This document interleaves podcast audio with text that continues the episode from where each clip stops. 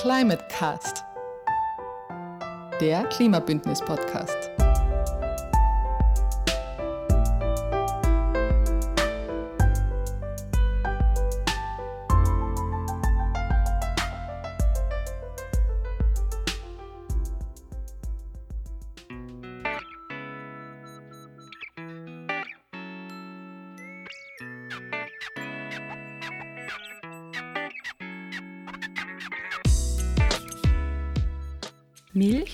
Fleisch, Avocado und Chiasamen sind Lebensmittel, die in unserem täglichen Leben, egal ob als Alternative oder als Superfood, in unseren Ernährungsgewohnheiten immer häufiger zu finden sind. Willkommen zum Podcast der HBLA Pitzelstetten, der Schule mit den Schwerpunkten Landwirtschaft und Ernährung. Darauf möchten wir, Hanna Kimberger und Magdalena Valguni und unsere Mitschüler und Mitschülerinnen der vierten Jahrgänge aufbauen. Ziel ist es, unser fachliches und praktisches Wissen zu vereinen und weiterzugeben. Grundsätzlich wird dieser Podcast in zwei Hauptthemen unterteilt. Magdalena, um was geht's? Im ersten Teil zählen wir klimaneutrale Alternativen auf und gehen ganz auf die Frage ein, ob die heimisch produzierten Produkte wie Milch und Fleisch wirklich ersetzt werden sollen. Hanna erzählt uns nun vom zweiten Teil. Hier geht es um die Superfoods in der Ernährung. Neben der Aufzählung von einigen dieser besonderen Lebensmitteln wird auch ihr genauer Sinn beleuchtet. Durch die Hauptfrage, was Superfoods überhaupt sind, legen wir auch Wert auf die heimischen ihrer Art. Und nun zu den Fleischalternativen, die uns Larissa Powaschnik näherbringen wird. Als Fleischersatz werden Lebensmittel bezeichnet, die geschmacklich, haptisch oder vom Proteingehalt her Fleisch ähneln ohne aus Fleisch hergestellt zu sein. Der Begriff umfasst sehr unterschiedliche Lebensmittel von festfleischigen, aromatischen Pilzen wie der Steinpilz, Gemüse wie Sellerie über glutamatreiche Würzmittel wie Sojasauce, proteinreiche, aber geschmacksneutrale Pflanzenprodukte wie Tofu, Tempeh, Seitan bis hin zu nur industriell herstellbaren Fleischimitaten, bestehend aus texturiertem Soja, Kyorn, Milch, Erbsen und weiteren Hauptzutaten. Letztere werden auch als pflanzliches Fleisch bezeichnet. Anders als gedacht, vegan ist nicht immer öko oder gut für die Umwelt. Pflanzliche Lebensmittel enthalten kein Cholesterin, keine gesättigten Fette, weniger Kalorien und stattdessen viele Ballaststoffe, Vitamine und andere Substanzen, wie etwa die antioxidativen und krebshemmenden Polyphenole.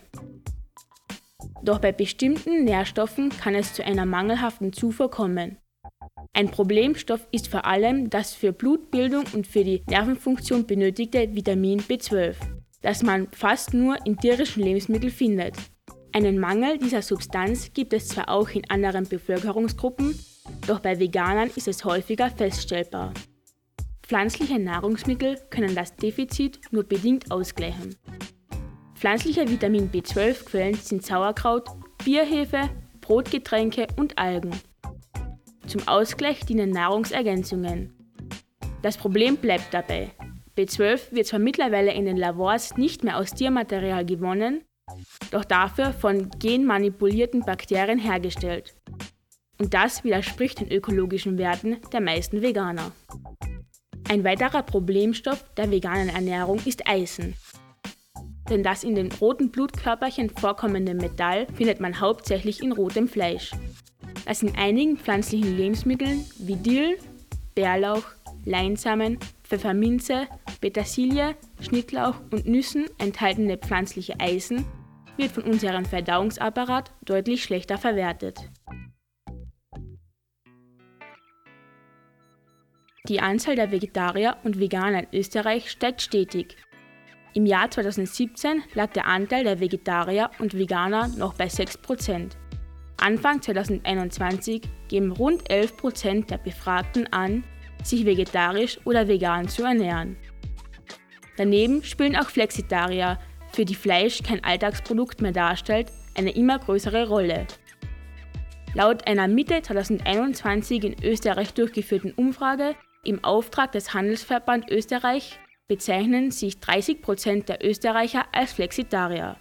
Mit Blick auf die soziodemografischen Merkmale sind Vegetarier und Veganer in Österreich oftmals weiblich, jung, und gut gebildet. Nichtsdestotrotz verzeichnet Österreich EU-weit den höchsten Fleischkonsum pro Kopf. Zu diesem Thema haben wir mit unseren Fachleuten für Ernährungslehre und Lebensmittelverarbeitung, Frau Prof. Hermann und Herrn Ogertschnick, gesprochen. Herr Ogertschnick, wie ist es überhaupt zum Trend der Fleischalternativen gekommen? Einer der Hauptgründe ist wohl das Tierwohl und die damit verbundenen Produktionsmethoden, aber auch der Umweltgedanke und die Ernährungsweisen wie vegan oder auch vegetarisch spielen große Rollen. Frau Herrmann, was sind für Sie Fleischalternativen? Verwenden Sie welche? Ich verwende gerne Fleischalternativen und am liebsten zum Beispiel Linsen. Zum Beispiel mische ich Faschiertes zur Hälfte mit teils pürierten Linsen. Die meisten hochverarbeiteten Produkte stellen für mich keine echte Alternative dar. Kann man Fleischalternativen selbst machen? Ähm, eine gute Frage. Da würde ich eine Gegenfrage stellen. Muss man Fleischalternativen selbst machen? Meiner Meinung nach oder mein Credo ist es, Lebensmittel so wenig wie möglich zu verarbeiten. Das heißt, wenn ich Alternative zu Wiener Schnitzel haben möchte, nehme ich sehr gerne einen Parasol. Der hat einen nussigen Geschmack und schmeckt besser als wie jedes hochverarbeitetes Produkt aus dem Supermarkt. Wie gesund sind die Fleischalternativen im Vergleich zu echtem Fleisch? Äh, für Fleischalternativen hat einmal kein Tier gelitten und die Produktion hat weitaus weniger klimaschädliche Gase freigesetzt. Wer Fleischalternativen konsumiert, verzichtet auf krebsförderndes rotes Fleisch und Nitritböckelsalz. Auch die Zufuhr an gesättigten Fettsäuren kann gesenkt werden. Gerade aber hat der Konsumentenschutz der Arbeiterkammer Oberösterreich veganen Aufschnitt getestet und dieser Test fällt für die meisten Produkte nicht besonders gut aus. Dabei handelt es sich einerseits um teilweise sehr hoch verarbeitete Produkte mit einem hohen Gehalt an Zucker, Speisesalz, Fett und vielen Zusatzstoffen. Solche Lebensmittel können ernährungsphysiologisch ungünstig und daher nicht unbedingt gesundheitsfördernd sein.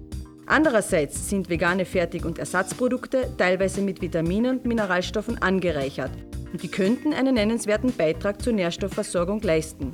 Dabei ist aber wieder zu beachten, dass zugesetzte Verbindungen, die Bioverfügbarkeit der Nährstoffe vielfach unklar ist und die zugesetzte Menge innerhalb einer Produktgruppe sehr variabel sein kann. Und wie ist das mit den Proteinen? Also was die Proteinzufuhr angeht, lautet die Antwort ja. Die Proteine, die im Fleisch so wertvoll als Nahrungsmittel machen, lassen sich durch pflanzliche Proteinquellen ersetzen. Dafür sind industriell hergestellte Fleischersatzprodukte aus ernährungsphysiologischer Sicht aber nicht notwendig. Wir haben jetzt einiges über Fleischalternativen gehört und machen jetzt einen Sprung zu den Milchalternativen. Wie werden pflanzliche Milchalternativen industriell hergestellt? Je nach Art der pflanzlichen Milch werden unterschiedliche Rohstoffe verwendet. Beliebte vegane Milchalternativen sind zum Beispiel Sojamilch, Hafermilch, Reismilch, Mandelmilch, aber auch andere Getreide- oder Nussmilch-Varianten. Durch eine bestimmte Temperatur-Zeit-Kombination werden die wertvollen Inhaltsstoffe aus dem Rohstoff optimal extrahiert.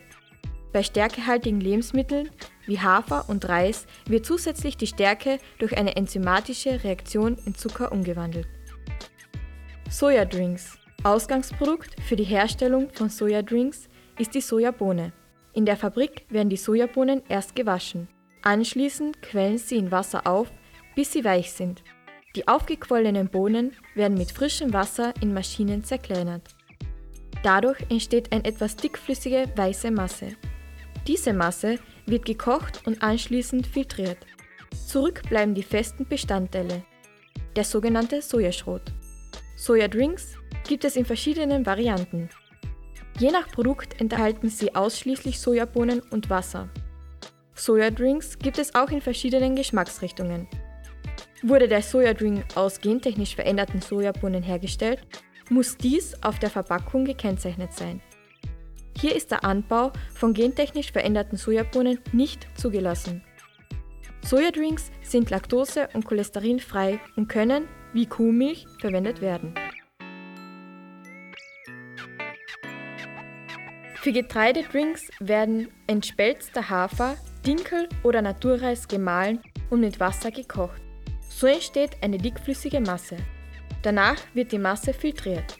Die festen Bestandteile dienen unter anderem als Tierfutter. Dadurch entsteht eine milchige Wasser-Öl-Emulsion. Damit sich beide Bestandteile nicht wieder trennen, wird der Getreidedrink entweder homogenisiert oder man gibt einen Emulgator hinzu. Andere Getreidedrinks enthalten Gluten.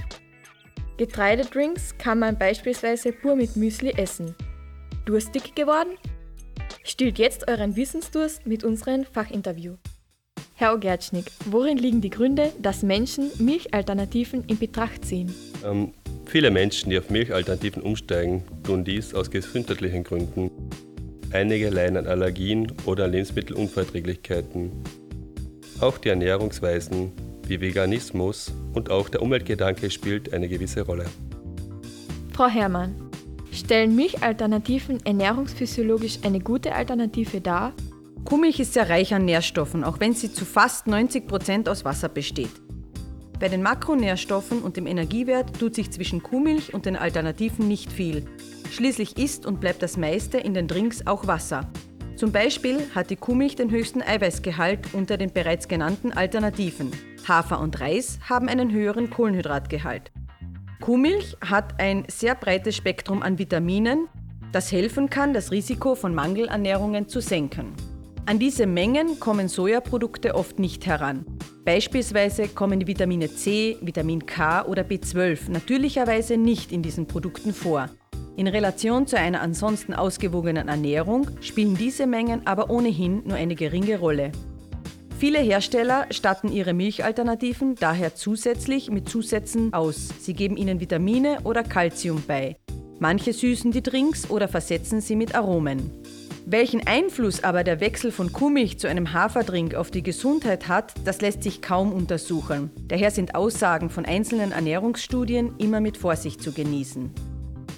Ein Wechsel auf alternative Milchprodukte wird das Leben nicht verlängern. Ein gesamter Lebensstilwandel vermutlich schon. Wir sollten den Fleischkonsum reduzieren, mehr pflanzliche Lebensmittel, Nüsse und vor allem Obst und Gemüse mehr einplanen und auch an unsere Bewegung und an unsere Freizeit denken. Und ein Marathonläufer, der auch Milch trinkt, wird gesünder leben als ein veganer Couchpotato. Sind Milchalternativen in Bezug auf die Herstellung umweltfreundlich oder gibt es dazu Bedenken? Die Umweltbilanz von Milchalternativen fällt oft deutlich besser aus als die der Milch. Die Herkunft zählt. Mandeln aus den USA belasten die Ökosysteme vor Ort. Reisfelder benötigen immens viel Wasser. Wirklich lokal ist nur eines, der Haferdrink. Ein weiterer Umweltfaktor ist die Fläche, die pro Liter Milch nötig ist. Grundsätzlich haben tierische Lebensmittel einen höheren Landverbrauch. Rechnet man alle Faktoren zusammen, ergeben sich große Unterschiede beim Blick auf die Umweltkosten. Gleich ob Bio- oder konventionelle Haltung. Kühe, die draußen auf der Weide grasen, schaden der Umwelt weniger als Kühe, die nur im Stall stehen. Proteine, auch Eiweiße genannt, bestehen aus Aminosäuren, die in unserer Ernährung lebensnotwendig und unentbehrlich sind. Davon kann aber nur ein Teil vom Körper selbst produziert werden. Den Rest muss man durch die Nahrung aufnehmen. Optimal sollten Jugendliche und Erwachsene ca. 1 Gramm Eiweiß pro Kilogramm Körpergewicht zu sich nehmen. Eiweißquellen sollten aus einer großen Vielfalt von unterschiedlichen Aminosäuren bestehen. Dabei unterscheidet man zwischen zwei Eiweißarten. In unserer Ernährung unterteilen wir grundsätzlich zwischen tierischen und pflanzlichen Proteinen. Zu den tierischen Eiweißquellen zählen neben Eiern, Fleisch und Fleischerzeugnissen auch Milch und Milchprodukte. Diese Proteine ähneln der Zusammensetzung unseres Körpereiweißes.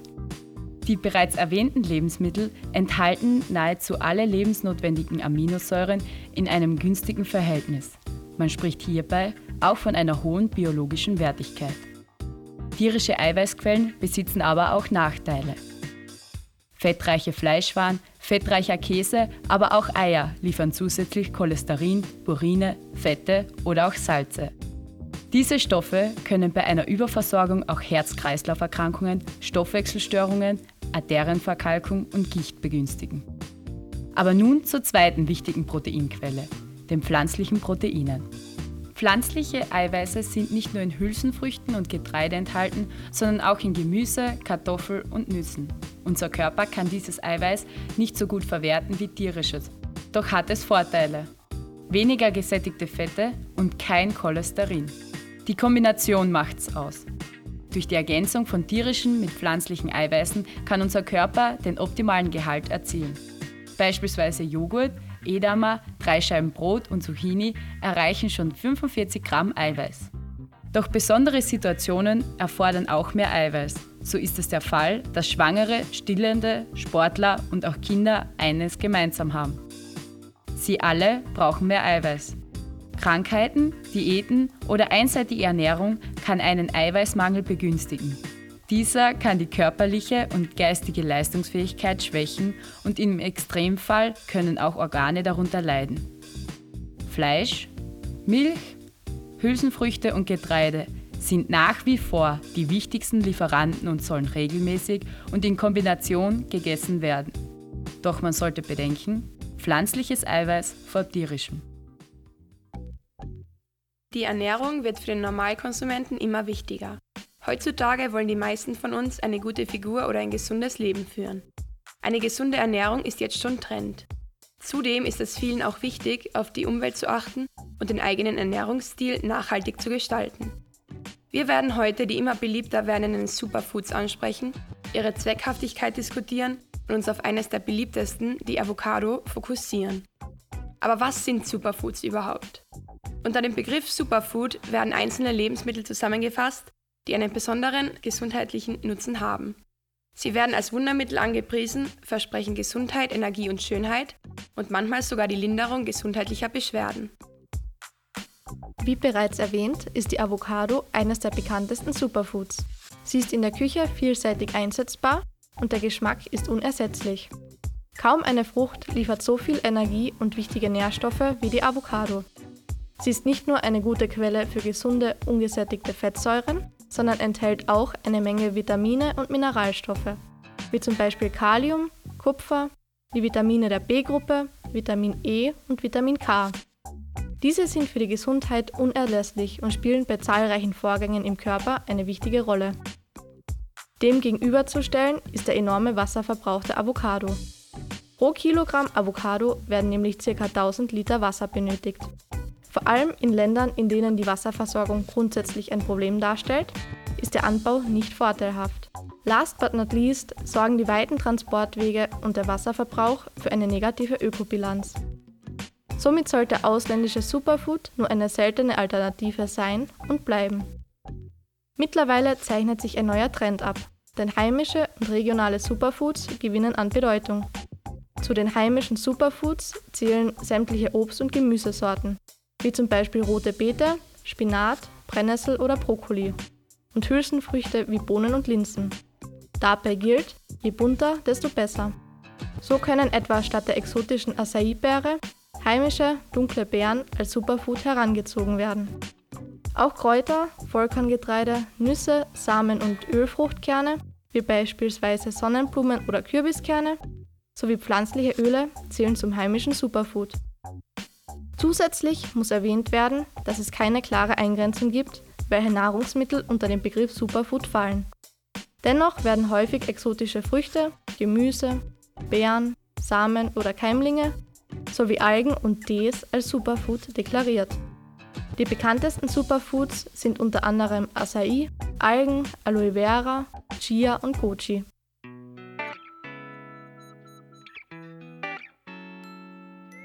Abschließend werden wir den Ernährungsexperten Frau Hermann und Herrn Ogertschnik einige Fragen stellen. Zu Beginn würden wir gerne von Ihnen wissen, ob der Mensch Superfoods für eine gesunde Ernährung wirklich braucht und was Ihre persönliche Meinung dazu ist. Meiner Meinung nach nein, weil eine Ernährung bedarfsgerecht nach der österreichischen Ernährungspyramide deckt alle Nährstoffe und Wirkstoffe ab. Saisonalität und Regionalität sorgen dafür, dass die Lebensmittel reif geerntet werden und dann über das volle Ausmaß an Inhaltsstoffen verfügen. Da wäre schon einige heimische Lebensmittel reicher an Inhaltsstoffen als sogenannte Superfood.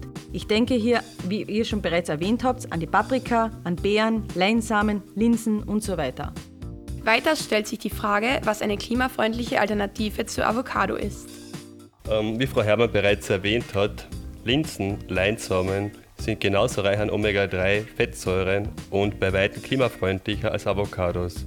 Über den Geschmack lässt sich allerdings streiten. Avocados sind, wie ihr schon erwähnt habt, einzigartig im Geschmack und nur schwer durch heimische Produkte ersetzbar.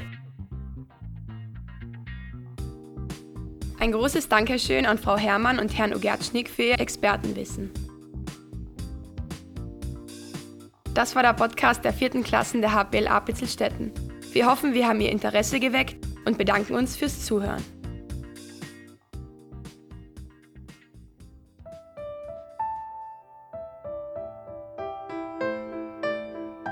Climate der Klimabündnis-Podcast.